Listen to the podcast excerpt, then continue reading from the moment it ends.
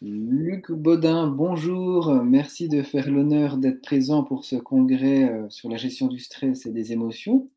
Dans un premier temps, je ne sais pas si c'est bien utile de te représenter, mais quand même, pour celles et ceux qui ne te connaissent pas, euh, je veux bien que tu nous dises tout ce que tu fais, tes domaines de compétences euh, et qui tu es. Hein.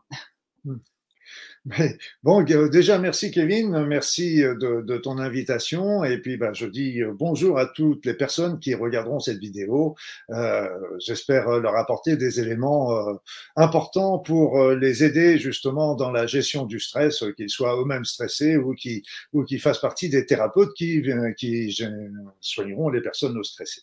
Alors pour me présenter brièvement, euh, je suis Luc Bodin, je suis un ancien médecin, j'ai exercé pendant près de 25 ans et euh, pendant toutes mes années euh, d'études, euh, de pratique, j'ai fait beaucoup de formations en médecine naturelle. Donc je vous passe la liste, mais ça a été de la de, l'alimentation à l'ostéopathie, à la symbolique des maladies, à, la PNL. Donc c'était vraiment tous les ans, je, je, je me faisais former et et je, j'étais maintenant, j'ai travaillé beaucoup euh, sur, euh, d'une part, euh, les soins énergétiques, parce que les soins énergétiques peuvent apporter un plus, y compris dans les, dans les situations de stress. Et, et donc, j'enseigne un petit peu. C'est une, c'est, c'est quelque chose qui agit autant sur le physique que sur le, le psychologique. Et je travaille aussi pour transmettre un maximum d'outils individuels qui permettent aux personnes déjà de, que ce soit là encore thérapeute, ou euh, patients. D'ailleurs, je, je, pratiquais ces techniques-là euh, dans mon cabinet. Je veux nommer par exemple le FT, euh, la, la, méthode Aora, Oponopono, même quelques techniques de soins énergétiques, etc. Ce sont des outils que les personnes peuvent utiliser individuellement et que les thérapeutes peuvent utiliser dans leur cabinet. Moi, je le faisais classiquement. ça leur permettait aux patients de, de leur montrer la technique et puis après ça, à eux de pouvoir poursuivre. Voilà, donc euh, de fil en aiguille, bah, j'ai travaillé beaucoup sur l'évolution personnelle euh, des, des, personnes et euh, ça m'a conduit à, à, une vision, je dirais, plus holistique de, de, de, de la médecine qui, qui, va prendre bien sûr le côté physique, psychologique, énergétique, émotionnel, mais aussi spirituel. Et donc j'en suis arrivé à la médecine spirituelle qui pour moi est un élément clé de la, de la compréhension de la maladie. et de l'individu. On a déjà dans tout ce que tu cites, tu vois, l'une des complexités pour moi, ça va être de ne pas vouloir tout aborder parce qu'on va être là jusqu'à point d'heure. Hein. mais du coup, euh, on va essayer de se centrer un petit peu. Et, mais malgré tout, on, peut commencer par le début si tu veux bien. C'est vrai que moi, je pense la même chose que toi.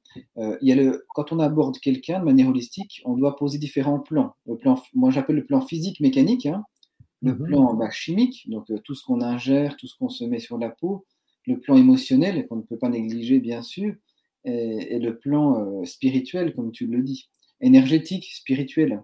Et donc, euh, dans un premier temps, tu peux peut-être commencer par nous redéfinir pour qu'on distingue correctement ce qu'est le stress et les émotions, pour ne pas les mélanger. Et puis après, tu pourras peut-être nous parler du stress aigu, chronique également, si tu veux bien. Oui, bien sûr. Je suis tout à fait d'accord qu'il faut toujours commencer par le début, euh, bien qu'en général, ce soit plutôt la finalité euh, que le, que le départ quand on prend les choses dans le dans le l'origine et la conséquence. Le stress est plus une conséquence que la cause. Et donc, euh, c'est vrai qu'il y a déjà les émotions, et le stress. Alors, la notion d'émotion et de stress, c'est vrai que certaines émotions, certaines situations vont, vont déclencher des fortes émotions euh, et donc qui, qui peuvent être elles-mêmes stressantes. On est bien d'accord. Donc, c'est vrai qu'on se retrouve là dans la gestion des émotions. Donc, je dirais simplement un petit élément clé par rapport à cette vision, c'est qu'en fait, quand on a une émotion, on a un souvenir, une situation qui nous a provoqué une émotion, la première chose qu'on essaye de faire, c'est d'oublier cette, euh, cette situation. Ce qui est une erreur fondamentale, c'est qu'en fin de compte, on ne peut pas oublier une situation, on ne peut pas oublier un souvenir, il fait partie de nous, c'est plus possible, c'est inscrit en nous. Par contre, ce qu'on peut faire, c'est éliminer l'émotion qui s'y rattache, c'est-à-dire tout simplement se, se, pouvoir se rappeler du souvenir sans avoir forcément la charge émotionnelle qui se, qui se manifeste. Donc, c'est des techniques aussi qui sont intéressantes. On connaît le MDR, mais moi, je travaille beaucoup sur les techniques de psycho-énergétique avec le FT, avec le TAT qui est moins connu, le tapas acupressure technique, la méthode des deux points aussi qui sont beaucoup utilisées en, en kinésiologie, en les soins énergétiques qui sont très intéressants parce qu'on on peut travailler à la fois sur les blocages énergétiques qui sont des chocs émotionnels et en enlevant le blocage, on va libérer le choc émotionnel, le solutionner d'emblée. Donc on a plein de choses. Alors après ça, il y a le, stress qui peut être même bien sûr consécutif à, une émotion, mais moi je en parlera plus à mon sens ici du stress d'une manière plus générale, générale, mais dans notre société. J'insiste aussi parce que c'est évident quand on est dans une situation de stress dans un pays en guerre, par exemple, euh, le stress est normal, il est logique, euh, etc. Le stress aussi quand on vit avec un pervers narcissique, c'est évident que ce stress est, est, est, logique et donc on essaie de d'aider les personnes à tenir euh, le temps qu'elles trouvent elles la solution par rapport à cette situation. Après ça, donc, euh, ce qu'il y a, c'est qu'il faut bien comprendre, c'est que euh, le stress, il y, a, il, y a, il y, a, deux types de stress. Là encore, il y a le stress aigu, qui est un bon stress, comme on dit, c'est tout simplement celui qui va nous, nous pousser à l'action. Euh, par exemple, euh, moi, ça m'a beaucoup aidé d'être stressé euh, quand je vais passer mes examens en médecine. C'est normal d'avoir le stress et ça nous pousse à réviser, à bosser, à travailler, etc. Donc, c'est un stress qui est normal. Vous avez, c'est ce qui a sauvé, paraît-il, l'humanité, parce que bah, c'est évident, quand il y avait des prédateurs autour, ça, il fallait mobiliser ses forces pour lutter. Donc ça, c'est une phase normale, logique, qui mais qui doit euh, être que transitoire. Et il euh, faut savoir aussi qu'après une phase de stress aigu, il y a toujours une phase de récupération, de fatigue, de récupération. Et ça, c'est normal, un petit peu comme après une maladie, on est normal d'être un peu en convalescence pendant quelques temps. Mais on va parler plutôt du stress chronique, c'est-à-dire du stress qui va perdurer, qui va persister. Donc c'est un stress euh, là qui devient anormal d'être. Le problème, c'est que sur un plan physique, ça va déjà, le stress aigu va déjà déclencher certains, certaines hormones et neurotransmetteurs, l'adrénaline, la dopamine, etc. Et dans un deuxième temps, ça va être le cortisol qui est fabriqué. C'est une hormone normale fabriquée par les corticosurrénales que nous avons tous. Et donc, le cortisol, quand il est élevé, c'est vrai que ça, ça, nous permet le combat, de faire face. On, a une poussée de cortisol tous les matins à 8 heures du matin pour se réveiller, tout simplement, parce que c'est lui qui va nous donner notre vigilance et notre, notre action. Et puis, cours de la journée, il a tendance à se baisser. Mais donc, il a tendance à se baisser, mais le problème, c'est quand on a une période de stress, il va demeurer élevé. Il va demeurer élevé, et, euh, vous connaissez tous certainement les effets indésirables des corticoïdes, des, de la cortisone au long cours. Là, c'est des produits, des médicaments qu'on donne aux patients euh, pour euh, certaines pathologies lourdes. Eh bien, le cortisol va faire à peu près le même action, mais lui, il s'agit d'une hormone naturelle, mais qui est fabriquée en excès en excès et sur un temps trop long. Un temps trop long. Donc ce, ce, cortisol, il va avoir beaucoup d'incidences par rapport à, à, notre corps physique. Euh, donc on connaît, ça fait déjà baisser l'immunité. Et ça, c'est très, très intéressant dans l'époque que nous traversons. Parce que vous voyez, euh, quand il y a une épidémie, eh bien, évidemment, on a besoin de nos défenses immunitaires. Or, qu'on soit informé de, de, de l'évolution de la situation, c'est normal. Mais seulement, ce qu'il y a, c'est qu'il ne faut pas aller au-delà parce que ça met les personnes en état de stress. Et quand elles sont en état de stress, ça fait baisser l'immunité. Et quand on baisse l'immunité, ça favorise l'infection. Vous voyez un petit peu, donc l'équilibre n'est pas toujours euh, très, très facile à trouver. Donc euh, ça va avoir plein d'effets, plein de, de, de, d'effets, en particulier sur euh, les sur l'estomac, sur les intestins. Ça va avoir des, la fonte musculaire, euh, la déminéralisation. Je parle de tout ça maladies, à des maladies comme bien sûr on parle du burn-out, mais on peut parler aussi, ça favorise un certain nombre de maladies comme l'hypertension, comme le diabète, euh, et comme les problèmes même de Parkinson, de de maladies d'Alzheimer, etc., cardiovasculaires également. Donc c'est des, c'est pas négligeable. Ce qu'il faut, c'est que je m'aperçois aussi que, au travers de mon discours, j'ai oublié une, petite précision sur le stress chronique, c'est-à-dire c'est que le stress chronique, euh, bah lui, euh, la définition qui correspondrait à la situation que je vais vous expliquer, c'est quand nous nous retrouvons face à une situation qui, euh, ou dans laquelle nous avons l'impression d'être débordés, que la situation, elle est en de, au-delà de nos capacités de faire face. Donc c'est un petit peu euh, quand on arrive, on se dit, oh là là, j'ai tellement de trucs euh, qui m'arrivent, que je dois faire de travail, enfin personnel, professionnel, etc., que, que je ne sais plus comment y arriver. C'est là que commence à générer le stress. Mais donc on va refaire un petit retour maintenant sur un élément qui est intéressant par rapport au stress, c'est que vous savez que nous avons tous des gènes, des gènes qui, qui nous, qui nous permettent le fonctionnement, mais euh, ces gènes ne sont pas immuables. C'est-à-dire, c'est qu'on a des gènes qui sont actifs et des gènes qui sont inactifs. Et en fait, euh, on s'est aperçu avec l'épigénétique que selon notre mode de vie et nos vécus, nous allons ouvrir ou fermer les gènes. Donc un mode de vie malsain va favoriser les gènes de la maladie et voir les gènes de la, de la, de, de, la mortalité, enfin d'un raccourcissement de la vie. Inversement, quand on change d'hygiène de vie, avec une bonne hygiène de vie, là, ça va donner les, ça va ouvrir les gènes de la santé et de la longévité. Or, on s'est aperçu que le stress, eh bien, était transmissible aussi aux enfants. C'est-à-dire qu'on a vu en particulier chez les femmes qui étaient enceintes au moment des événements du 11 septembre et qui a provoqué un stress général dans la population mondiale, eh bien là, ce, ce, ce stress a produit chez les enfants des enfants davantage stressés. On l'a vu comment? On l'a vu tout simplement avec des enfants qui avaient un taux de cholestérol, un cortisone, pardon, euh, plus élevé euh, que, la moyenne. Donc ça montrait bien qu'ils avaient déjà eux-mêmes une tendance à ça. Donc c'est pour vous dire que non seulement il est important de le gérer pour soi, mais il est important de le gérer aussi pour sa descendance, évidemment, parce que ces gènes non seulement sont transmissibles, mais aussi sont transmissibles, euh, les enfants pourront même le transmettre à leur descendance. Donc c'est très, très, très important. Et du coup, donc là, tu viens de dire quelque chose d'intéressant. Par l'épigénétique, du coup, on peut euh, retrouver de la mère à l'enfant des choses transmises euh, par le fœtus, c'est ça hein? Oui, oui. Tout à fait transmises au, fœtus et après ça, le fœtus va le transmettre.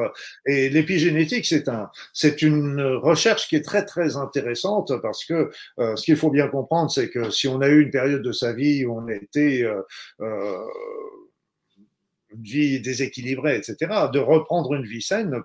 La période déséquilibrée va ouvrir les gènes de la, de la maladie, mais les périodes équilibrées va permettre de les refermer avec le temps. On s'est aperçu de ça, par exemple, avec des personnes qui avaient euh, un cancer de la prostate, les petites géminales, eh bien, on s'est aperçu qu'avec les biopsies euh, du cancer euh, à l'appui, on s'est aperçu que simplement un mode, un mode de vie sain, c'est-à-dire alimentaire, euh, j'ai quelques nutriments, euh, part, travail sur le stress, méditation, travail sur d'exercice physique, et puis un, des groupes de parole, on s'est aperçu qu'en l'espace de trois mois, trois mois, il y avait déjà quelques gènes cancéreux qui avaient tendance à se refermer. Donc c'est extrêmement important parce que ça veut dire que nous sommes les maîtres de notre destin. Nous sommes les maîtres également de nos gènes. C'est vraiment euh, quelque chose d'extraordinaire à, bien comprendre. Euh, ce n'est pas une fatalité. Tout à fait. On est d'accord. Et malgré tout, alors comment faire? Parce que, comme tu le dis, il y, a, différents stress. Il y a un très très bon stress même, hein, euh, qui, qui, nous génère des choses pour nous dépasser au quotidien. Mais comment ne pas se laisser aller pour tomber dans ce stress chronique? Parce que des fois, on le voit qu'il est en train d'arriver, mais on se dit, oui, mais de toute façon, qu'est-ce qu'on peut faire? Tout le monde est en arrêt maladie. Si moi je vais pas au boulot, bah, la boîte elle va couler. Euh, donc il faut bien mm. que j'y aille. Euh, enfin, c'est un exemple. Hein, alors, comment faire pour se protéger et ne pas basculer là-dedans, sachant que dans le monde où on vit, dans la réalité, tu me dis si je me trompe, mais beaucoup d'entre nous tombent un peu dans le stress euh, chronique malgré tout, parce qu'on a mm. l'impression que ben on peut pas faire autrement. Mais comment essayer de ne pas tomber là-dedans du coup? Ce qu'il faut savoir, c'est que l'être humain est un être anticipatif. C'est-à-dire que nous anticipons les situations du futur. Et donc, en général, quand on est dans l'anticipation, on est en train de, de, de, de, voir le futur, mais le futur le plus noir. On va pas, généralement, on voit pas le futur rose, on voit tout de suite les situations, la situation qui pourrait évoluer et comment elle pourrait évoluer d'une manière très négative. Donc, il faut bien comprendre que l'être humain est le seul animal, si je, mets entre guillemets animal, euh, animal dans la nature qui est capable de stresser, se stresser lui-même. Donc ça, il sera très très important. Et, et on le voit un petit exemple c'est que regardez euh, tout simplement, regardez des films, des films d'action, des films de guerre, des films, voire des films d'horreur. Eh bien là, vous avez un stress et c'est un stress qui est complètement artificiel. C'est nous qui nous transportons là-dessus. Donc c'est important déjà de, de bien comprendre que nous, nous sommes en train de, de, de nous stresser nous-mêmes parce que euh, nous voyons toujours un futur euh, hypothétique, hypothétique, mais toujours de côté très noir. Et donc c'est déjà le point important. Et donc, euh, de bien comprendre que c'est lui, c'est le futur que nous voyons et que nous projetons et qui, est, qui peut être, qui est une possibilité. C'est un fil du temps, comme on dit, mais ce n'est qu'un fil du temps. Ce n'est qu'un fil du temps, une possibilité. Et qu'est-ce qui, qu'est-ce qui est la première chose que je dirais par rapport à ce stress euh, C'est justement, c'est anticipatif, c'est le futur, et donc c'est plutôt de se dire, restons dans le présent. Et c'est de revenir dans le présent, ici, maintenant ici, maintenant. Et ça, c'est très important parce que quand on est dans le ici, maintenant, et un outil qui est remarquable d'ailleurs dans le stress, c'est la méditation. La méditation le fait très bien, mais donc euh, et ça va éteindre le mental et ça va nous remettre dans le présent. Qu'est-ce qu'il y a à faire dans le présent? Le futur, bien sûr, il faut essayer de le préparé. Mais euh, ce qu'il faut bien comprendre, c'est qu'il ne faut pas non plus euh, s'objet, faut pas, faut s'obnubiler là-dessus. Donc il faut être dans le présent et se dire, ok, je fais mon maximum dans le présent, et puis après ça, inshallah. Mais euh, le maximum dans le présent ne, va consister quand même à faire quelques petits éléments. il y a des éléments qui sont intéressants, c'est déjà de se dire, un, on me demande plein de travail, je, je dois faire plein de travail, aussi bien personnel que professionnel, etc. Euh, faire attention de ne pas mettre la barrière, la barre trop haute. Parce qu'en fait, on nous demande un travail et c'est nous qui voulons faire les choses parfaitement. Donc, ce qui est tout un autre honneur, évidemment. Mais ce qu'il y a, c'est quand on est débordé, il faut savoir aussi faire les choses, mais aussi pas chercher la perfection. Et ce qui est important aussi, c'est quand on est dans le présent. On est concentré sur ce qu'on est en train de faire. Parce que regardez bien, quand on, quand on est dans le stress, avec plein de choses à faire, eh bien tout simplement, on est en fait quelque chose et puis on est en train de penser, ah oui, mais il faut que j'aille chercher les enfants à l'école, ah oui, puis il faut pas que j'oublie de poster un courrier, etc. Donc on est fait, on fait quelque chose en pensant à autre chose. Et donc pour essayer de gagner du temps. Or, c'est faux, parce qu'en fait, euh, comme on n'est pas sur ce qu'on fait, eh bien déjà on est moins efficace, on prend plus de temps, et puis souvent on est obligé de revérifier si ce qu'on a fait était bien, donc on a reperdu du temps qu'on pensait gagner. Donc là, tout ça, ça veut dire quoi? Ça veut dire que euh, il y a aussi une notion qui est très importante, c'est s'organiser, s'organiser, c'est-à-dire prendre quelques minutes simplement de se dire, ok, qu'est-ce que je dois faire? Qu'est-ce qui quelle est la liste des choses que je dois faire? Et à partir de là, de se dire euh, bon, Qu'est-ce qui est urgent à faire aujourd'hui?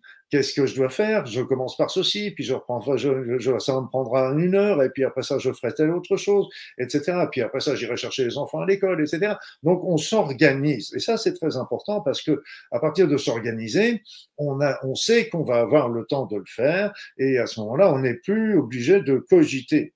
Il y avait, je crois que c'était Eisenhower qui disait, il y a plusieurs situations. Il y a la situation où c'est urgent, et important. Urgent et important, donc il faut mm. s'en occuper. Après ça, c'est urgent, et c'est urgent, mais pas important. Donc là, à ce moment-là, on peut planifier. Après ça, on peut, après ça, on peut, c'est urgent, c'est c'est pas urgent, mais c'est important. On peut déléguer. Et donc après ça, si c'est urgent, si c'est pas urgent et pas important, on peut oublier. Donc euh, c'est une question de classification par rapport à ça. Un autre point important, et on rejoint un petit peu la notion des émotions, c'est qu'il faut verbaliser verbaliser. Verbaliser, c'est dire les choses, dire les choses, parce que quand on a une émotion, simplement d'en parler, en parler avec les protagonistes ou en parler simplement en famille, avec son conjoint ou avec sa conjointe, ça va déjà vider une partie de cette charge émotive qui nous, parce que nous, on est tous pareils, quand on a un problème, qu'est-ce qu'il fait? C'est qu'il tourne en boucle dans notre tête. Et plus il tourne, et plus il grossit. Et plus il grossit, et plus ça nous stresse. Et donc, le simple fait de verbaliser, ça va déjà libérer la charge et ça va nous obliger de replacer le problème à sa juste place. Et on s'aperçoit qu'en le verbalisant, c'est pas, c'est bien, c'est bien sûr, c'est gros, mais c'est pas aussi gros qu'on l'imaginait dans, dans, notre tête. Donc la verbalisation est importante et tout comme euh, la, de dire son opinion, parce que quand on vous fournit plein de travail euh, au, sur, sur, votre lieu de, de sur, votre boulot, eh bien, euh, à un moment, euh, à vous de dire euh, stop. Donc poliment, on peut pas dire, on peut pas envoyer le patron balader, c'est une évidence, mais dire attention parce que là vous m'envoyez plein de travail, j'ai déjà un surcroît de travail, euh, c'est évident que je pourrais pas faire tout aujourd'hui. Il va y avoir que des choses que vous m'avez demandé que je serai obligé de faire demain ou que je vais être obligé de faire moins complètement, etc prévenir, prévenir dans le respect. Et là aussi, c'est important parce que à partir du moment où, euh, qui ne dit mot consent, c'est-à-dire que à partir du moment où vous, vous ne dites rien, ça veut dire que ça va. Je répète, à partir du moment où vous ne dites rien, ça veut dire que ça va. Et donc, euh, si on vous apporte du travail et que vous ne dites rien, on va vous en apporter, on va vous en vous en apporter. C'est à vous de dire à un moment attention, attention, là je suis euh, je suis débordé, etc. Moi je veux bien que vous me les apportiez, mais seulement c'est vous le patron, mais seulement je pourrais pas tout faire. Et donc simplement de de verbaliser ça parce que le patron la prochaine fois quand il aura un travail à vous donner, bah, il ira peut-être de le donner à quelqu'un d'autre parce qu'il sait que vous c'est débordé. Mais si vous avez toujours dit oui, il va continuer, il va continuer, ce qui est normal, c'est logique, on fait tous pareil. Donc ça c'est c'est des petits trucs qui sont importants euh, déjà dans la dans la gestion. Mais le point le plus important, c'est d'être ici et maintenant. Le deuxième point, c'est planifier. Le troisième point, c'est verbaliser. Donc, euh, c'est des petites choses, mais qui sont extrêmement importantes dans toutes les situations de stress. Et puis, euh, il faut pas, il faut pas hésiter non plus à déléguer, comme je disais tout à l'heure. Euh, voilà, si, si vous êtes vraiment débordé, n'hésitez pas à demander. Demander à vos proches, à vos collaborateurs, à votre famille, euh, qui viennent aussi vous aider. C'est normal, tout le monde le comprend. Tout à fait. Du coup, bah, je vais rebondir sur, sur autre chose, mais tu as, je sais pas toi, mais moi, dans mes entretiens, j'ai constaté qu'il y a deux grands éléments qui, génèrent du stress quand même. Il y en a plein au quotidien, on est tous différents, mais il y en a deux gros, moi je trouve, qui nous font aller parfois dans le, le, stress chronique. C'est quand il y a des conflits euh, ou des problèmes à régler dans le cadre familial et dans le travail. Mais j'ai l'impression que quand, quand, on a ces deux choses qui vont pas trop mal, eh bien, de manière générale, j'ai l'impression que la vie de la plupart de ceux qui n'ont pas ces deux soucis-là, bah, ça a l'air d'aller, ça va, comme tu dis. Est-ce que toi, tu as repéré d'autres éléments au quotidien? Alors, je mets de côté les médias, parce que c'est sûr que les médias, maintenant, je le mettrai dedans aussi. Mais euh, euh, quand on, a ces, on gère bien ces deux ou ces trois choses-là, j'ai l'impression que ça va. Mais parfois, certains aussi n'arrivent pas à changer de vie. Ils ont peur de changer de vie. Alors, euh, parce que, pardon, il y a peut-être la, peur de l'inconnu. Et donc, qu'est-ce qui fait que je peux me permettre de changer de vie pour aller mieux? Comment me le permettre? Bah, Ce qu'il faut savoir, c'est déjà, tu as très bien vu, pour moi, c'est, je suis à 100% d'accord, c'est qu'il y a les deux côtés. Il y a le côté personnel et le côté professionnel. Et euh, quand il y a un des deux qui va pas, et on, ça va toujours s'appuyer sur l'autre quand on a des problèmes dans la famille, des problèmes conjugaux, eh bien, à partir du moment où le travail va, ça va permettre de, retrouver, de garder un minimum d'équilibre et inversement.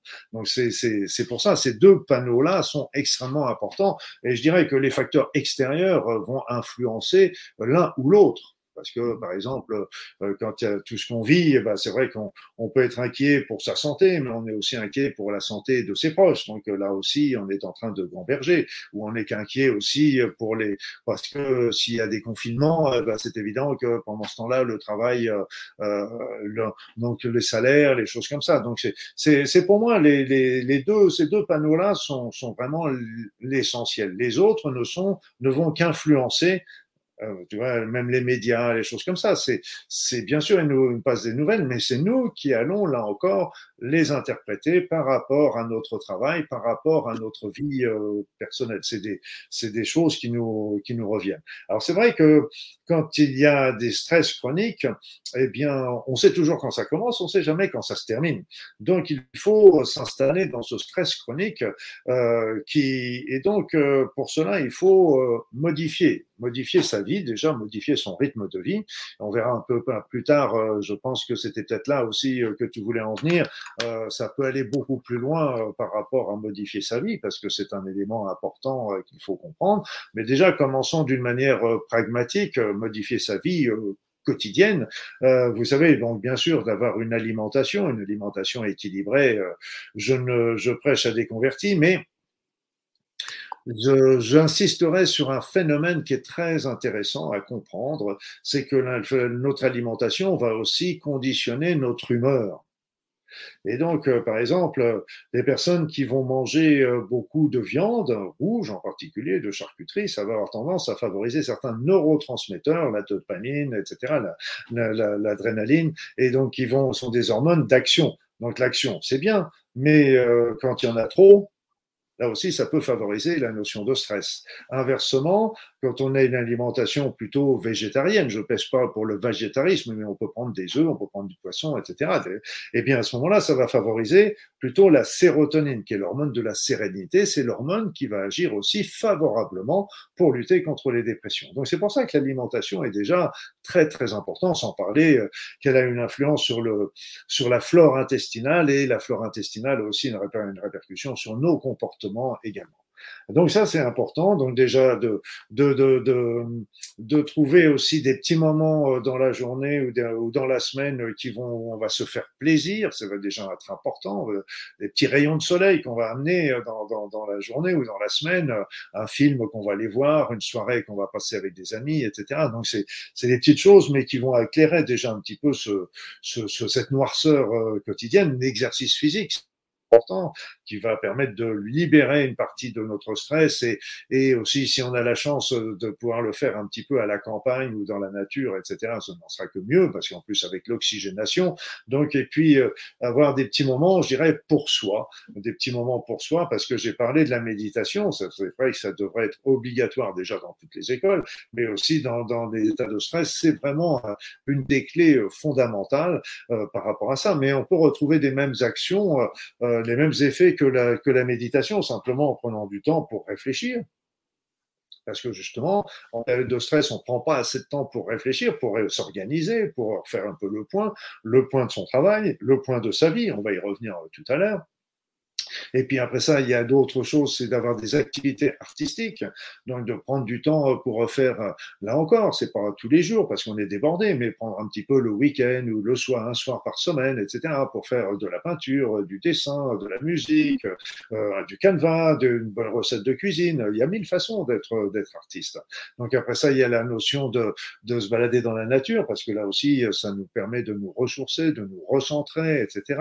Donc c'était tous ces petits moyens sont important pour nous remettre dans le moment présent et d'arrêter surtout le mental qui est sans arrêt en train de gamberger dans nos têtes et qui, et qui euh, nous, nous noircit toujours la situation d'une manière importante. Et alors que quand euh, on arrête ce mental, et ces, ces, différents moyens que je viens de vous donner euh, sont, sont très très importants pour nous remettre dans le ici maintenant et pour arrêter ce mental. Et d'un seul coup, on y voit beaucoup plus clair parce que les éléments importants ressortent véritablement. Sinon, ils sont noyés euh, dans un tas de choses.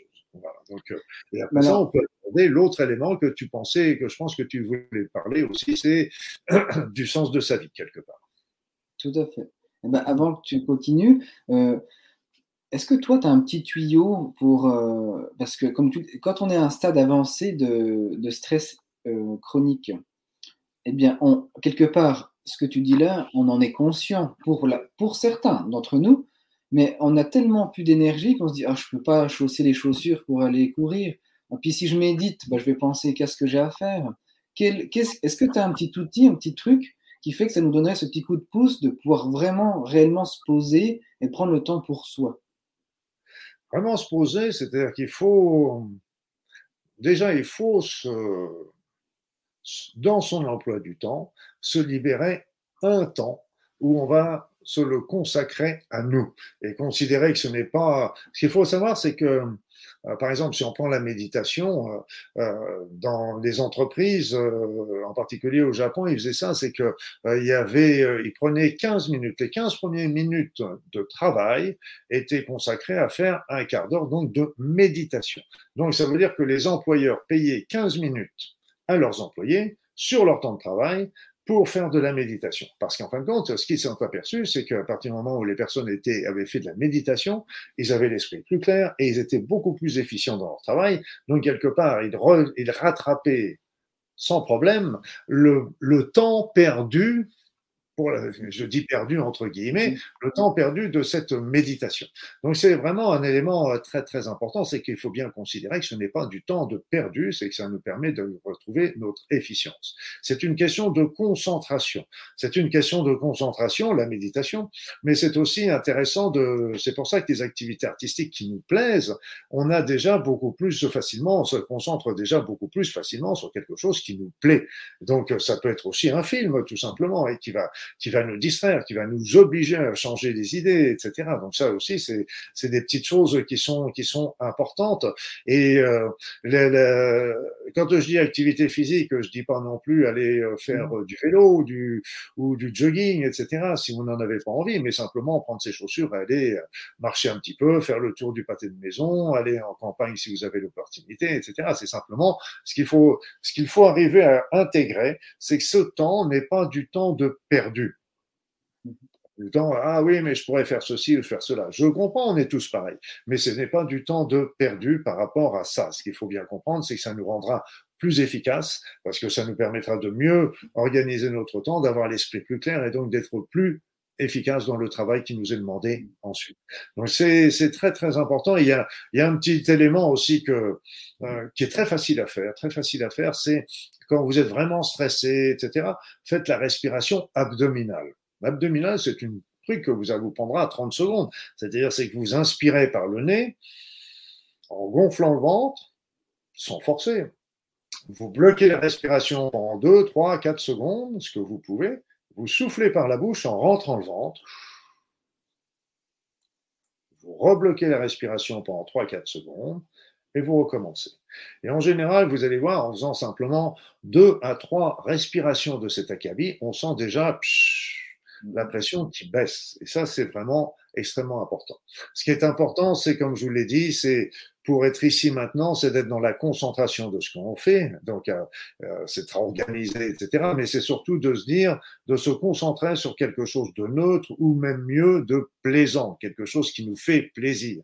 Donc euh, là aussi, c'est c'est très très important de se donner des petits des petites ouvertures comme ça dans la journée ou dans la semaine. Ça dépend un petit peu de, de comment vous vous organisez pour ça. Bah, merci pour la, la petite parenthèse. Et du coup, bah, je t'ai coupé, euh, tu allais parler du sens de la vie. Et ça, je, c'est pareil. Moi, c'est une chose, l'une des grandes choses que j'ai constatées dans les personnes qui vont, je vais dire, pas trop bien au quotidien, c'est bah, qu'est-ce que je fais là? À quoi je sers? Euh, Qu'est-ce que j'ai envie de faire? Euh, Qu'est-ce que je vais devenir? Je ne sais pas trop. Quel est le sens de ma vie? Alors, comment aider quelqu'un à trouver le sens de sa vie? Est-ce que tu as des, pareil, des infos, des tuyaux à donner à ceux qui nous écoutent? Bien sûr, bien sûr, parce que ça, c'est un point qui commence à me, qui commence à en arrive vraiment dans les éléments les plus importants, à mon sens, y compris euh, dans le, dans la gestion du stress. parce que c'est évident que on l'a vu avec, euh, par exemple, le confinement, etc. Donc, ça a permis à beaucoup de personnes de, de, de réfléchir, de prendre du temps, comme on disait tout à l'heure, pour réfléchir. Qu'est-ce que, est-ce que ma vie me convient? Est-ce que, est-ce que je suis heureux dans ma vie c'est the question. La question qu'il faut tous se poser à un moment ou à un autre, c'est suis-je heureux, heureuse? Et donc ça, c'est vraiment l'élément important euh, de ça. Et puis c'est vrai qu'on prend, euh, euh, quand on s'arrête, justement à la suite des confinements, c'était un arrêt qui était plus prolongé. Et donc se dire, ok, est-ce que je suis là Il y a toujours des confusions qui se font entre réussir sa vie et réussir dans la vie. Et donc la société nous pousse à réussir dans la vie. ce qui est, à mon sens, parce que le développement au niveau social, le développement au niveau pouvoir, le développement au niveau de la hiérarchie, etc. Donc tout ça, ça on, on, on nous montre ça comme étant le but final de, de... mais en fait, euh, on s'aperçoit que c'est pas une. Euh, certes, c'est plaisant euh, pour notre ego,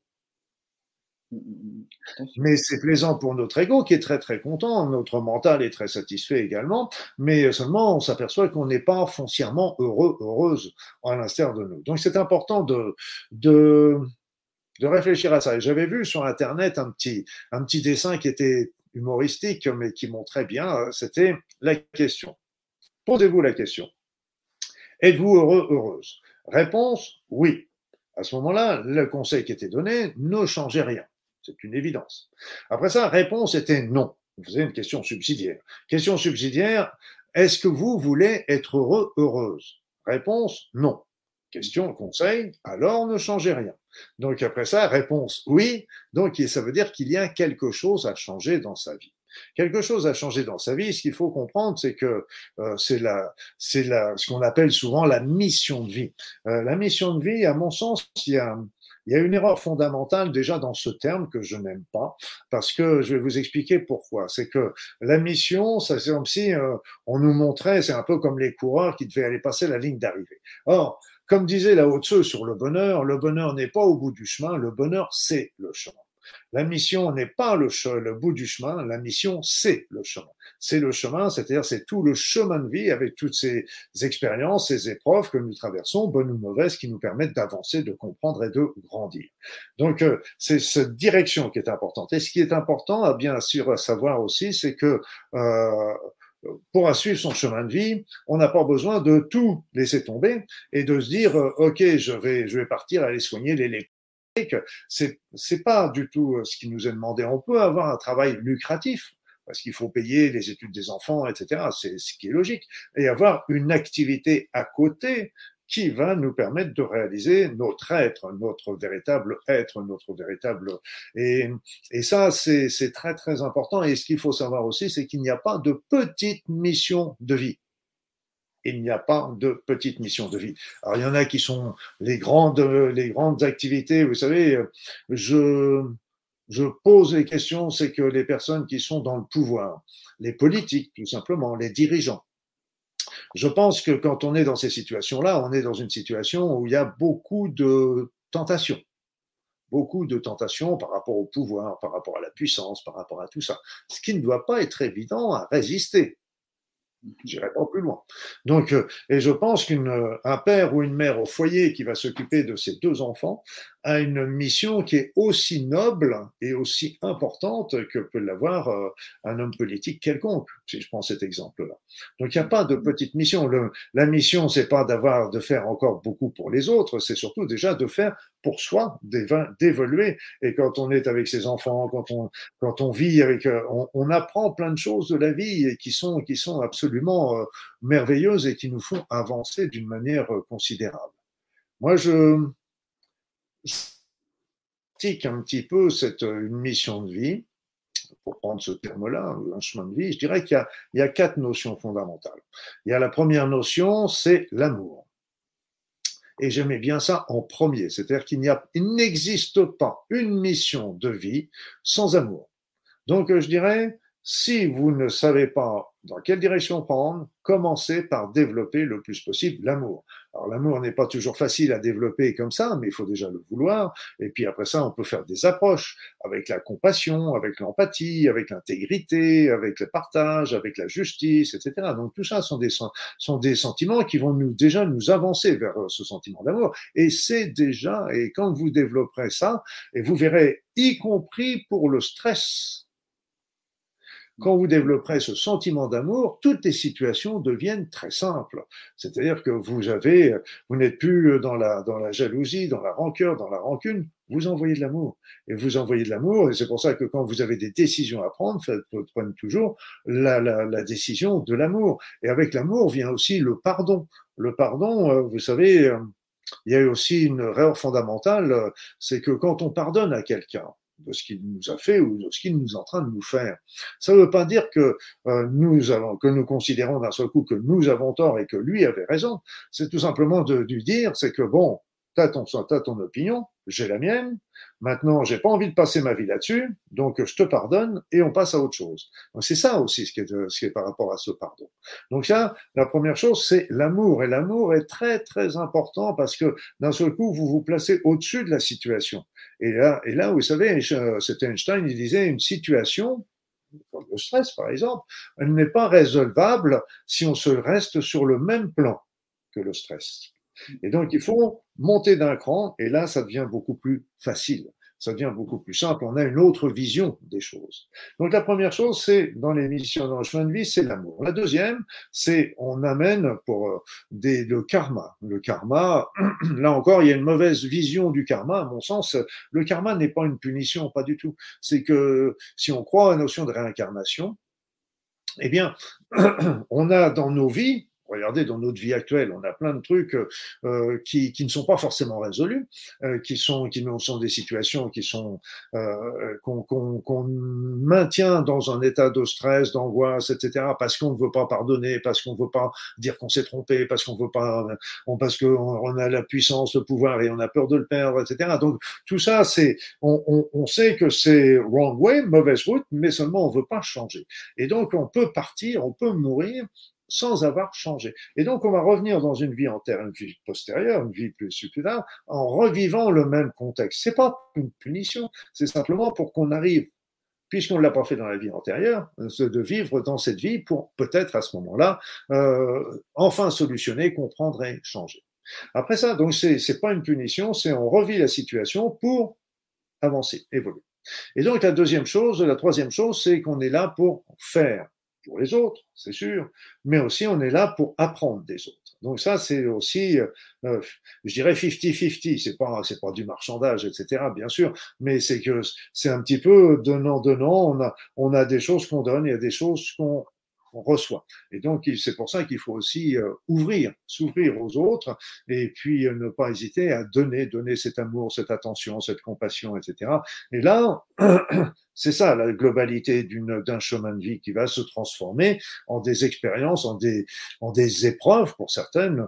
Euh, mais si, là encore, si selon la manière dont on va les aborder, si on les aborde d'une manière conflictuelle, d'une manière émotionnelle, d'une manière chargée de, de jalousie, de rancœur, de dévalorisation, que sais-je, bien évidemment, on va les vivre dans la souffrance. Mais si on les euh, solutionne et si on les regarde sous la notion du pardon, de la compréhension, de la tolérance, de l'amour, eh bien là, on est, on, on, on va, on va passer euh, ces, ces expériences, elles vont fondre comme, ces douleurs vont fondre comme la neige au soleil et si vous voulez, c'est que ce qu'il faut bien savoir, c'est que quand on est dans, dans cette notion d'amour, eh bien d'abord, on est bien. Quand vous êtes dans l'amour, vous êtes bien. Regardez toutes les situations que vous avez pu vivre dans votre vie où, vous avez été dans cet amour, l'amour avec votre conjoint, votre conjointe, avec vos enfants, avec votre famille, avec, avec les amis. Il y a des moments où vous avez vécu l'amour et vous étiez super heureux. Et il y avait, alors ce qui est amusant, ce qui est amusant, c'est que il y a beaucoup de personnes qui me disent oui, mais comment qu'on fait pour être dans l'amour? Et ça, c'est très cerveau gauche, très raisonnement, machin. Comment je fais pour être dans l'amour? Est-ce qu'il faut ouvrir le cœur, machin, etc.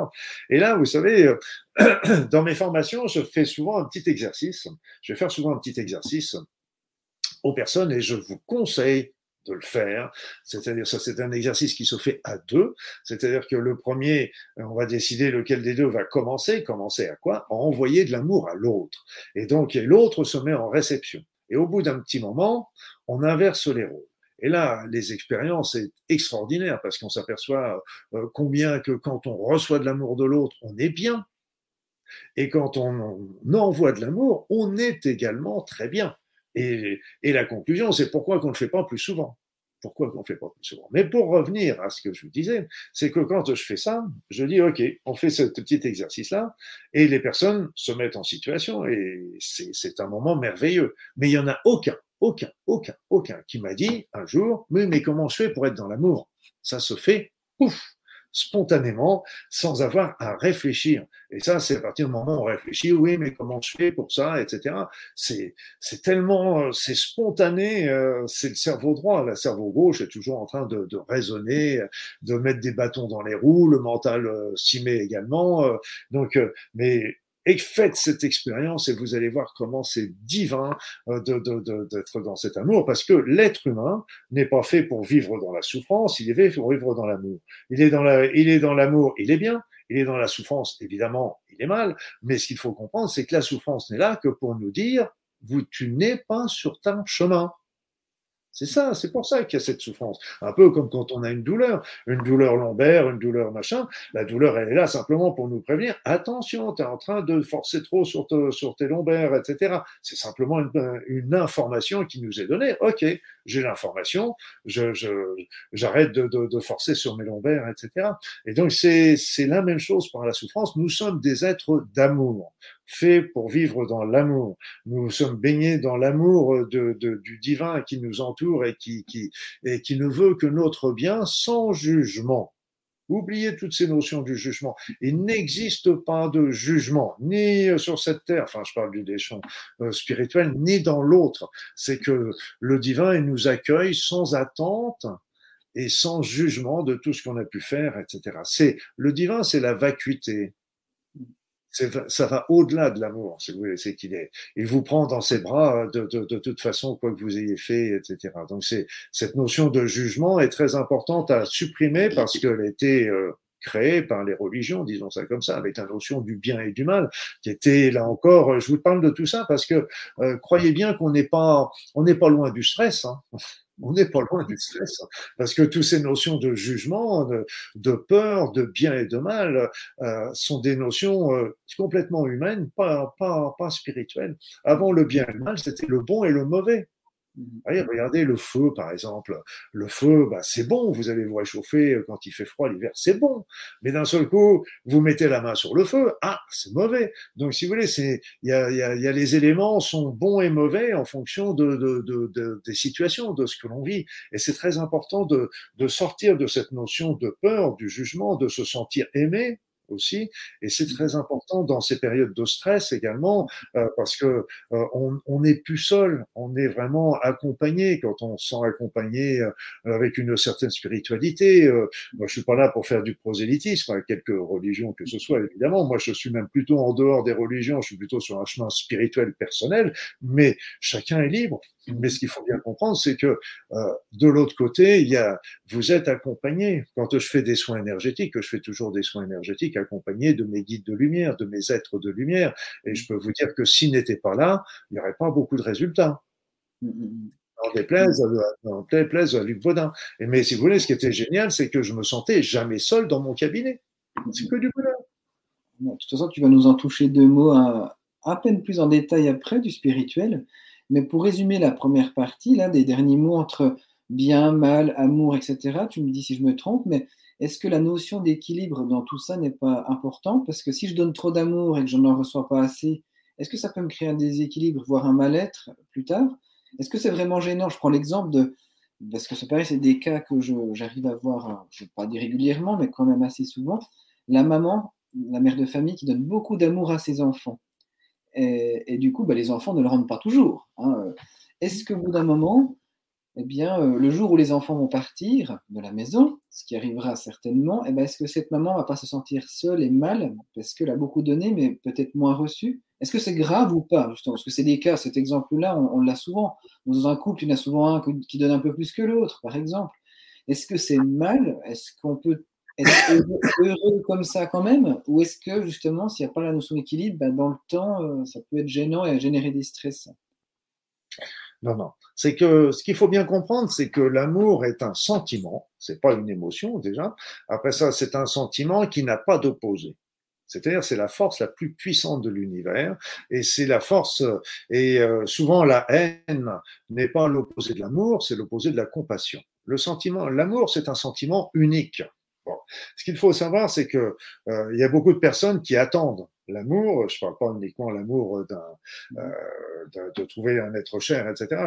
qui attendent l'amour euh, des autres.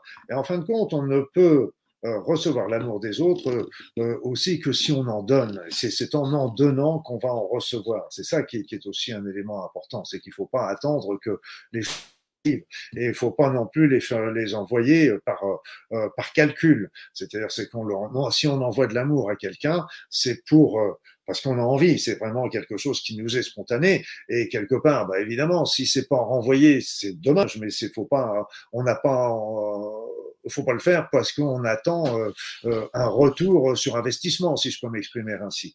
Et puis même quand les parents, euh, c'est évident que quand les enfants s'envolent du nid, on, peut continuer de leur envoyer de l'amour parce que cet amour, elle voyage au niveau énergétique euh, comme euh, comme les ondes radio. Hein. C'est vraiment pas, quelle que soit la distance, c'est vraiment pas important. Et, et aussi, euh, il y a plein de, de, de, de choses sur lesquelles l'amour est au sens large des termes. C'est-à-dire, c'est que il faut bien comprendre que déjà, il faut commencer par l'amour de soi on est très, très, difficile d'aider d'aimer les autres si on ne s'aime pas soi-même. Donc, commencez déjà par s'aimer soi-même, aimer son corps, aimer, aimer, aimer euh, ce que vous êtes, aimer votre pensée, aimer votre, votre conscience, aimer votre travail, aimer votre maison, aimer bien sûr votre, votre conjoint, votre conjointe, votre famille, aimer, aimer, aimer dans le, mais c'est tous les niveaux, aimer la nature, aimer la vie, aimer les oiseaux, aimer, aimer tout ça. Et c'est vraiment, c'est, c'est pour ça que il faut pas focaliser l'amour. Bien sûr, on a toujours, on est focalisé sur nos enfants qui sont toujours la prunelle de nos yeux, c'est une évidence. Mais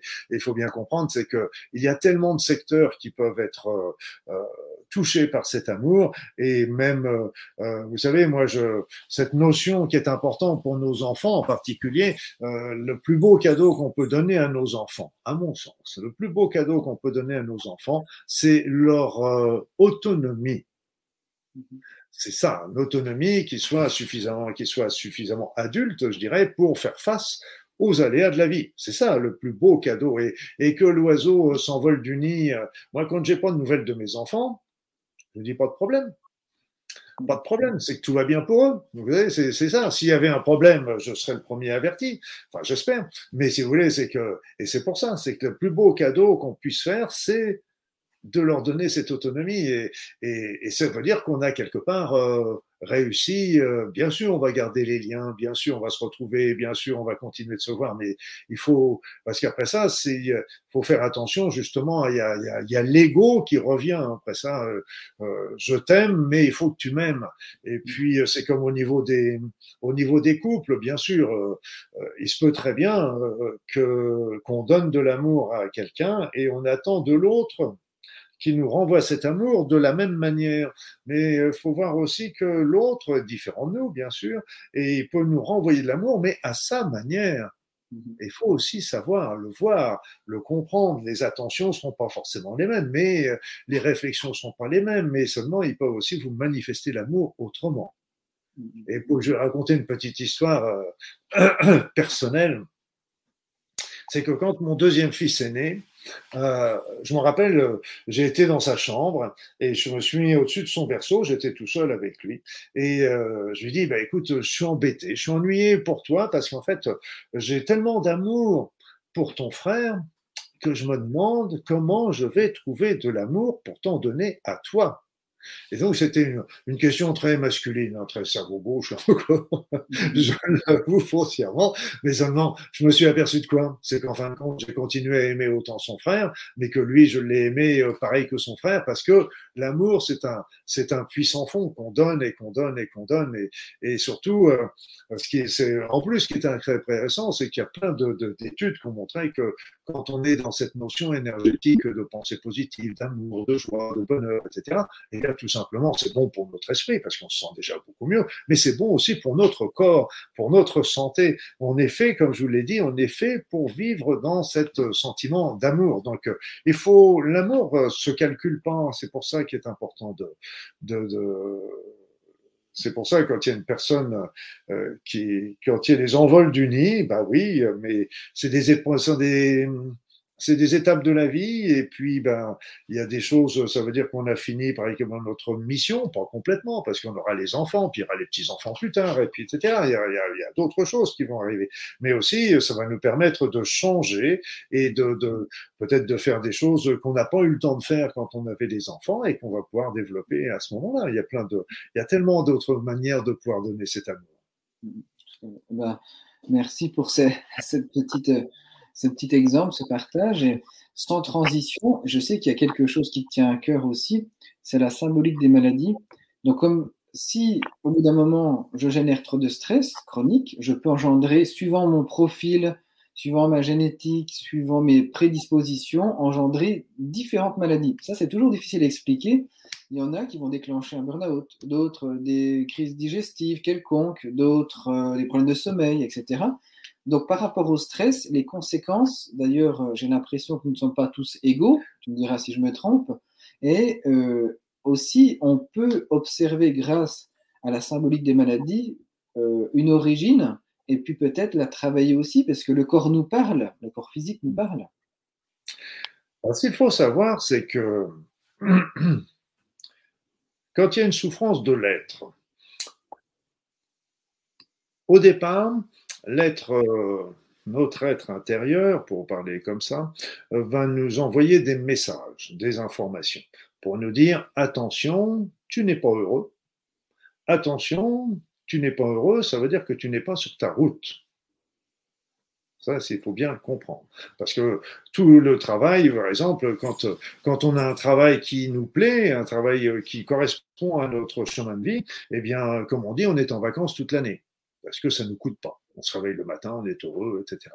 Donc, quand on n'est pas sur cette route, eh bien, lui, va envoyer des, messages. Alors, ces messages vont commencer par des, des petites informations. Ça peut être une petite voix dans la tête, ça peut être des intuitions, ça peut être des synchronicités, ça peut être plein de choses.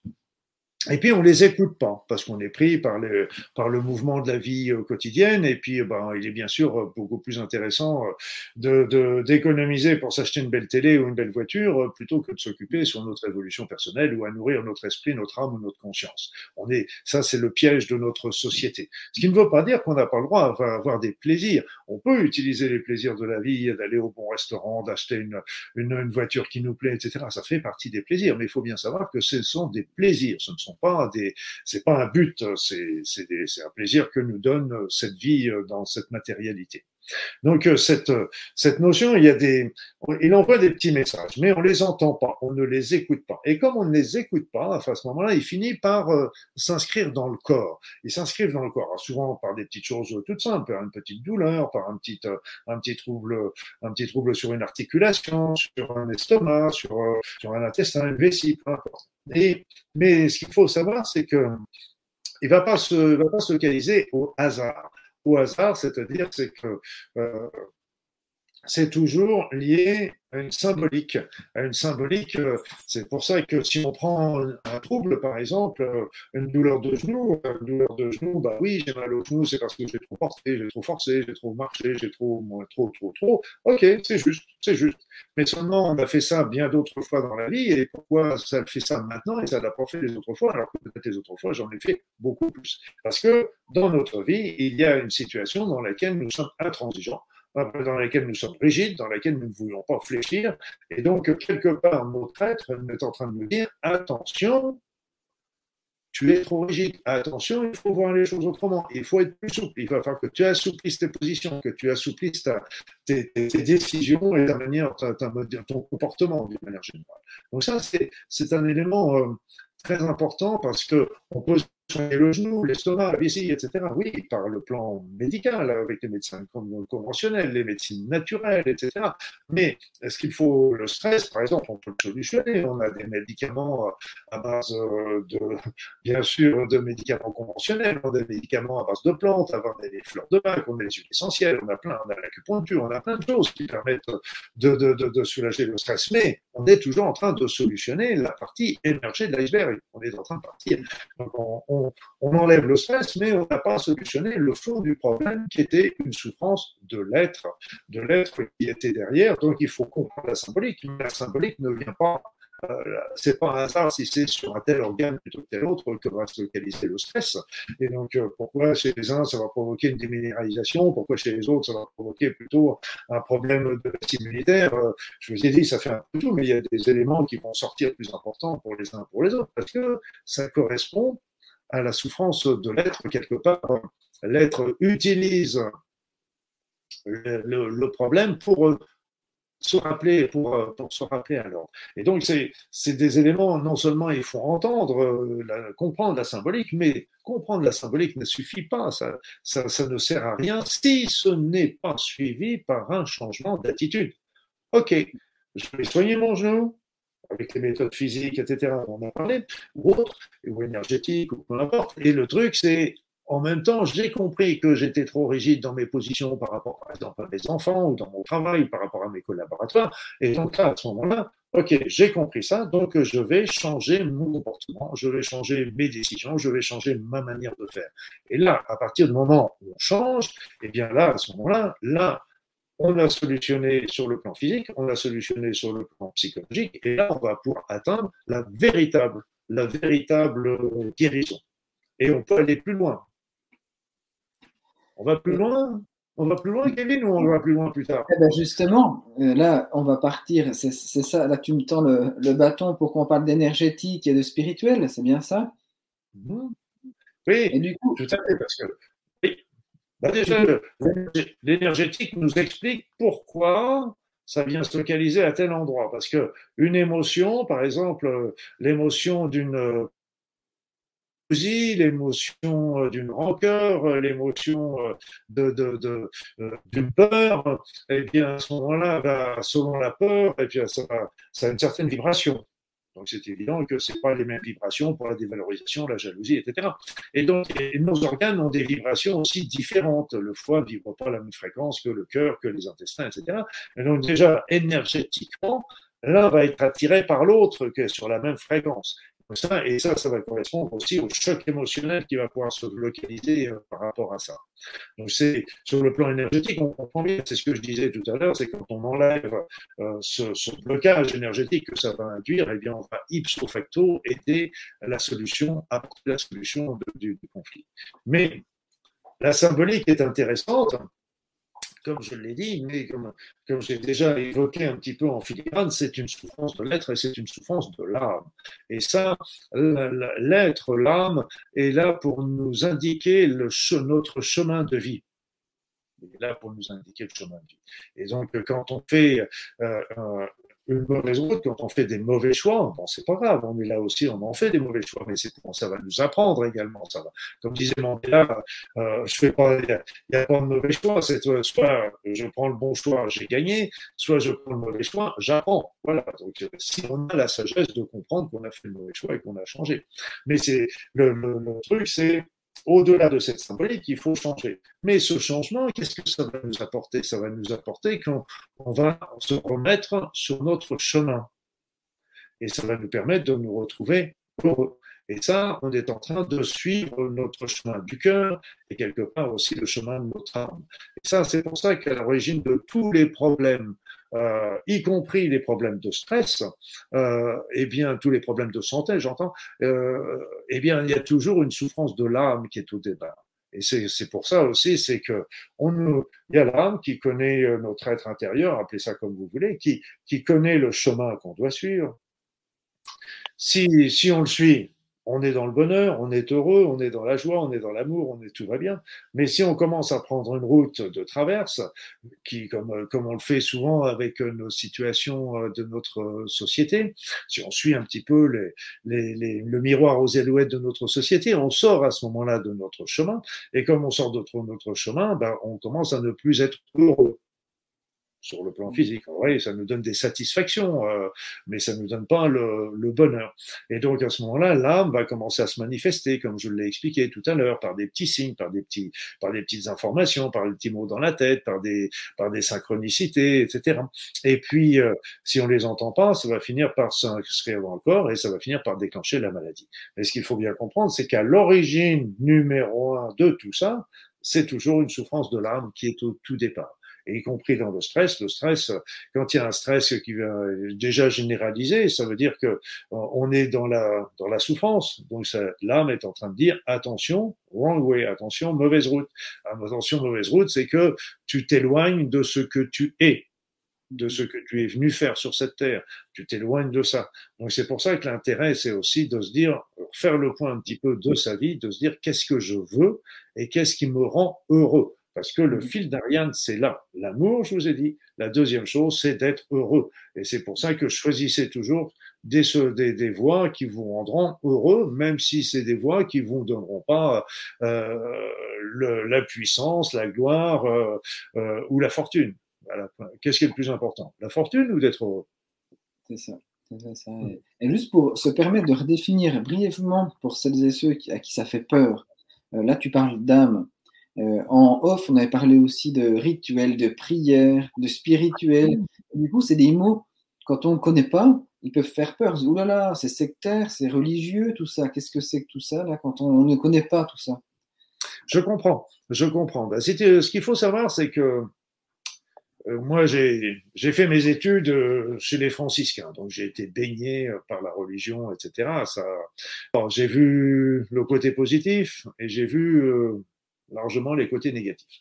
Et donc, quand j'ai fait mes études de médecine, delete. Donc on efface tout ça, il n'y a plus que l'être humain avec avec ses organes, ses cellules, ses neurotransmetteurs, etc. Delete. Voilà. Donc le, le, tout ce qui est divin, tout ce qui est même, euh, je dirais, psychologique, on est déjà un petit peu borderline. Et quand on parle énergétique, on est out. Et alors, quant à la spiritualité, on en parle même. Donc, c'est quelque chose que j'ai retrouvé avec la spiritualité euh, au fur et à mesure. Et, et qu'est-ce qui m'a été le plus utiles pour redévelopper ma spiritualité, je vais vous donner deux fils. Le premier fil, c'était tout simplement, euh, fut un temps où j'avais le temps de faire euh, un peu de potager, et simplement le fait de faire mon potager, d'être en contact avec la nature, de regarder les petits oiseaux, de regarder les plantes pousser, de regarder tout ça, je peux vous dire que ça m'a appris autant que dans tous les bouquins de philosophie, euh, voire de textes sacrés, etc. Euh, on a les, les, les éléments, ils sont devant nos yeux. Et puis le deuxième plan, qui est un plan la plus scientifique, et c'est un, à, à, étudier tout ce qui était physique quantique. Étudier dans le sens de, lire les livres euh, des grands auteurs, euh, Einstein, Hawkins, etc., euh, qui, Hubert Reeve, qui, et là, on s'aperçoit qu'en fait, l'univers est conscience. C'est-à-dire qu'on s'aperçoit que la pensée agit sur la matière, donc on a, on a vu ça avec des expérimentations qui pouvaient être faussées par la pensée de l'expérimentateur. Donc, euh, et ce qu'il faut bien comprendre, c'est qu'à partir du moment où la pensée peut agir sur la matière, ce que veut dire que la matière n'est pas complètement indépendante de la pensée, sinon il n'y aurait pas d'action comprenez Et après ça, il y a l'autre façon aussi de voir, euh, c'est que la matière et l'énergie, c'est deux facettes de la même chose, un petit peu comme l'eau liquide et la vapeur d'eau. C'est la même chose sous deux aspects différents. Le, la matière et l'énergie, c'est la même chose sous deux aspects différents. Là aussi. Donc ça aussi, c'est quelque chose qui a été démontré par la physique quantique. Et là, il y a aussi des études au niveau euh, de la de la création de l'univers. Il faut, pour la créer l'univers, il faut qu'il y ait une quarantaine de constantes qui soient présentes dans des conditions extrêmement fines. Donc, du genre de 0,00001 unité de cette constante. Et donc, euh, pour que ces 40 euh, composantes soient là tout ensemble en même temps, dans ces valeurs-là, c'est une impossibilité. Donc, c'est pour ça qu'on parle souvent d'un programme. Il y avait Smot euh, qui était un, physicien qui, était, qui a été prix Nobel de, physique, et lui, il parlait d'un ADN, un ADN cosmique, un peu à l'instar de notre ADN qui nous, a, qui nous a permis de donner notre forme, un ADN qui a donné la forme, mais c'est un programme. Et donc, c'est un programme, là où ça devient gênant, c'est que Là, il n'y a pas bien sûr, c'est une preuve indirecte, mais euh, il est difficile d'envisager un programme sans qu'il y ait un programmateur. Là, vous voyez, donc euh, c'est pour ça que tous ces éléments que je vous dis, c'est pas des, c'est à vous de à chacun de faire son chemin. Il n'y a pas euh, dans la spiritualité, il n'y a pas un chemin, mais la, la spiritualité, ça vient du cœur. C'est-à-dire, c'est pas quelque chose de raisonné, c'est quelque chose qu'on sent euh, juste ou pas à l'intérieur de nous et qui nous permet d'avancer. C'est pour ça que la, la le, le, le, divin, que pour parler un nom euh, très très générique, pour moi c'est devenu une évidence. Je l'avais appris euh, dans la religion, mais on me l'avait imposé quelque part. Là, je l'ai retrouvé euh, par rapport à ce que j'ai ressenti avec avec mes expériences personnelles, comme je vous l'ai expliqué, mais aussi avec au travers de ces grands physiciens qui, qui, qui nous livrent vraiment des choses. Je vous, je vous incite vraiment à, à regarder par rapport à ça. Alors à partir du moment où il y a, une notion de, divin, euh, on arrive aussi à cette notion de prière. Euh, cette notion de prière, ce qu'il faut comprendre, c'est que les prières toutes faites, qu'on retrouve dans toutes les religions, il faut considérer que c'est un peu comme quand vous prenez le téléphone, vous faites un numéro de téléphone. Donc je dis souvent, euh, les prières, c'est le téléphone de Dieu, c'est le numéro de téléphone de Dieu. Et donc à partir du moment où vous avez le numéro, à partir du moment où vous avez la communication, vous continuez pas à taper le numéro sur votre clavier. Et donc là, vous écoutez. Et eh bien là, c'est pareil. Une fois que vous avez la communication, écoutez. Et rappelez-vous aussi que pour moi, le divin, il est déjà, il n'est pas quelque part perdu avec une grande barbe blanche, etc. Mais c'est quelque part, il est, il est partout et en particulier, il est aussi en nous. C'est notre, c'est notre énergie, euh, notre étincelle divine qui est en nous et ce qui fait que nous sommes des êtres spirituels avant d'être des êtres matériels. Et ça, il faut bien, bien le comprendre. Et c'est, c'est tout le challenge qu'on a aujourd'hui à faire. C'est surtout avec les situations qu'on vit aujourd'hui, c'est qu'on, on, il faut absolument arrêter de, de, de se dénigrer, arrêter de se minimiser, arrêter de diminuer notre valeur. Nous sommes des personnes, tous les individus sont des personnes de talent. Nous avons tous des capacités, des talents, des talents naturels, mais aussi des talents qu'on qualifie encore comme surnaturels, comme la clairvoyance, la télépathie, la téléportation, mais nous l'avons tous en nous. Mhm.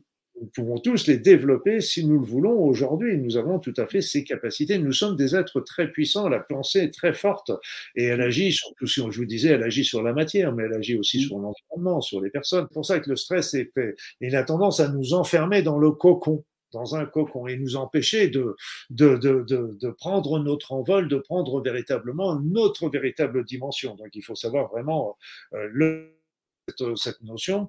Et euh, c'est un peu comme je racontais l'histoire euh, de l'aiglon, l'aiglon euh, euh, qui était tombé sur le sol et que les poules que des poules retrouvent. Et donc les poules ont décidé de, de l'adopter. Et ce pauvre aiglon, ben, il se retrouve pendant toute sa vie à traîner ses ailes dans le poulailler en regardant les autres aigles qui étaient en train de voler, rêver de devenir de devenir un aigle alors que lui-même était un aigle. Et c'était c'est un peu ça ce qui nous arrive à nous, c'est que on est enfermé dans le poulailler alors qu'on a des capacités euh, d'aigle qui ne demande qu'à se manifester. Donc il faut, il faut là encore prendre conscience de notre pouvoir. Et c'est aussi, euh, c'est aussi un dernier point que je peux dire par rapport au stress, c'est la notion de confiance. Confiance, d'abord confiance dans nos capacités, parce que toutes les situations, moi j'ai toujours considéré que toutes les situations que je traversais dans ma vie, c'est que si elles étaient là, c'est que je pouvais y faire face. On a traversé tous des épreuves, on y a fait face et on a toujours trouvé des solutions. Et donc pourquoi on ne trouverait pas une solution non plus par ça?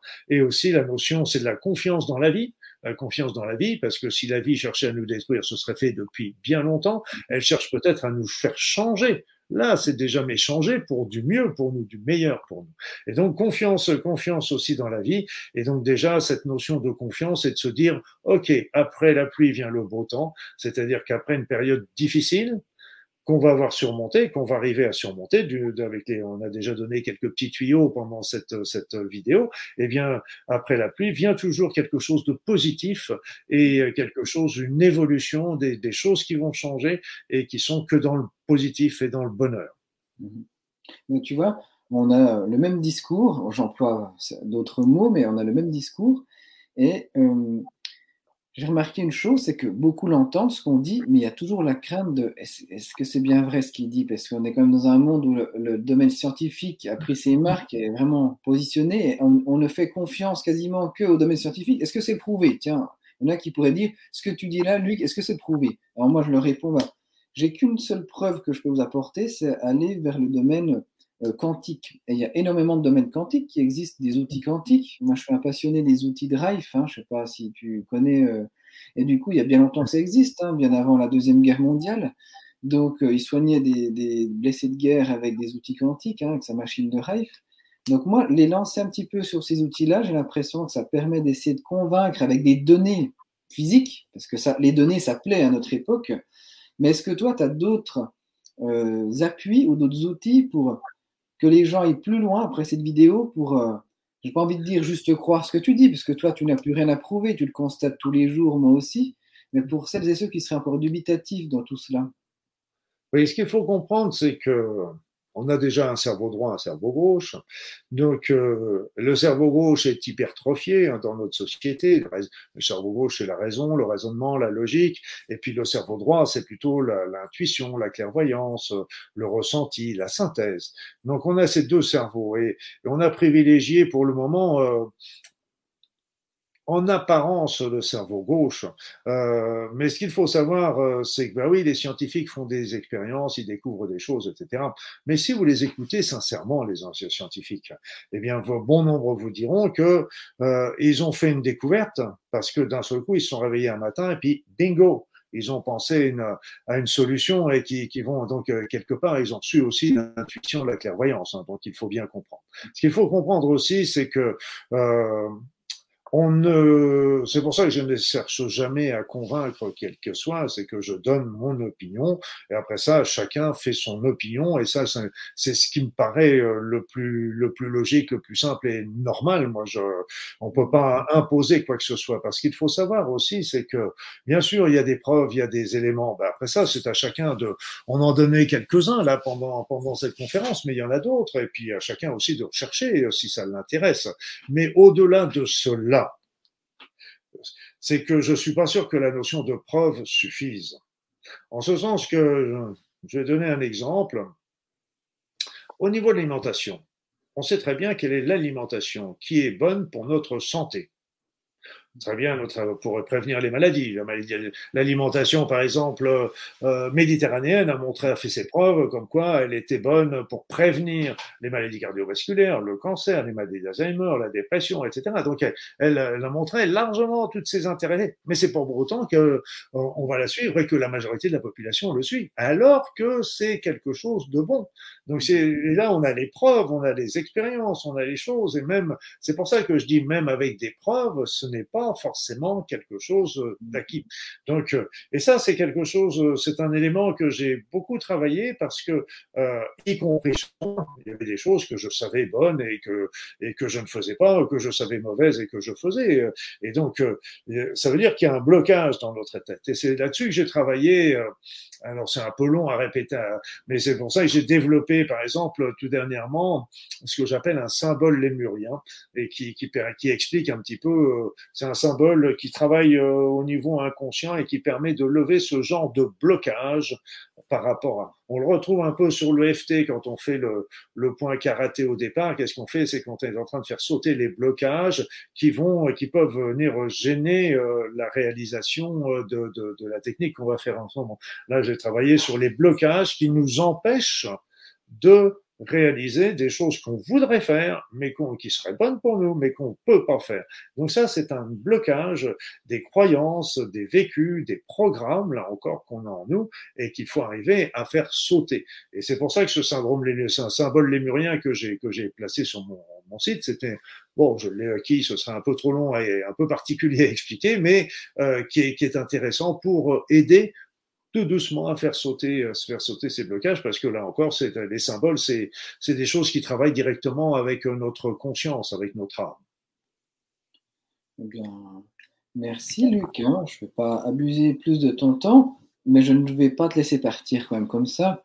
Euh, à ceux et ceux qui nous écoutent, j'ai l'habitude de demander à chaque intervenant son petit top 2 ou 3 de sa petite boîte à outils pour bien gérer son stress, malgré tout, il y a du stress ou des émotions qui émergent.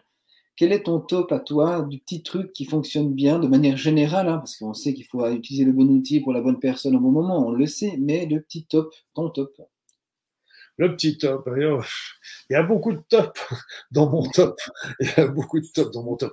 Déjà, il y a, il y a pour ceux qui restent euh, pragmatiques avec euh, les remèdes, avec des choses comme ça, penser tout simplement au rescue hein, dans les fleurs de bac. Euh, tout simplement, c'est c'est un petit truc qui est, qui, est, qui est, remarquable aussi. On en met quelques gouttes sous la langue et c'est intéressant. Moi, j'ai travaillé beaucoup avec l'homéopathie aussi, qui est avec les traitements comme le gelzémium, l'ignacia, etc., qui sont qui sont intéressantes, mais ce, qui est, ce qui est très très important, c'est ce que je disais tout à l'heure, c'est vraiment d'arriver à, à regarder les choses euh, différemment. C'est-à-dire que vous, quand vous regardez une bouteille, vous pouvez la regarder sous différentes facettes. Et donc, euh, il, euh, il, est très important de, de, d'essayer de, de, regarder ça. Et c'est pour ça que la discussion avec les autres est toujours très, très bénéfique parce que ça nous permet d'échanger. Les autres nous font bouger nos idées et, ça, et nous font voir souvent les éléments sous d'autres aspects. Et, et c'est vraiment extrêmement important dans ces périodes de stress, dans ces périodes d'angoisse. Il faut pas rester seul parce que quand on reste c'est le pire. C'est-à-dire, vous pouvez vivre en couple avec des amis, etc., puis garder tous vos problèmes pour vous. Ça, c'est extrêmement, extrêmement mauvais. Moi, je me rappelle comme ça d'un monsieur qui avait perdu euh, son chat. Euh, c'était un monsieur âgé, il devait avoir 80 ans, et tout le monde, on essayait de tout. Il était très très malheureux, et on essayait tous de le faire parler. Et, euh, et il, a, il, a, toujours refusé d'exprimer de, sa, sa, sa, souffrance ou sa peine.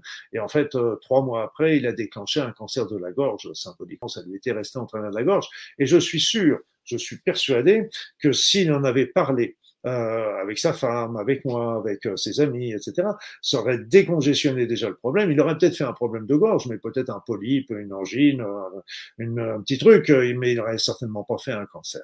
Donc c'est très très important de, de verbaliser, de dire, de partager, et puis n'oubliez pas non plus que n'attendez pas de recevoir l'amour des autres, envoyez, envoyez votre amour, et c'est comme ça que vous en recevrez. C'est pas c'est dans, ce, dans ce sens-là, et vous donnez sans compter, sans retour, sans chercher du retour.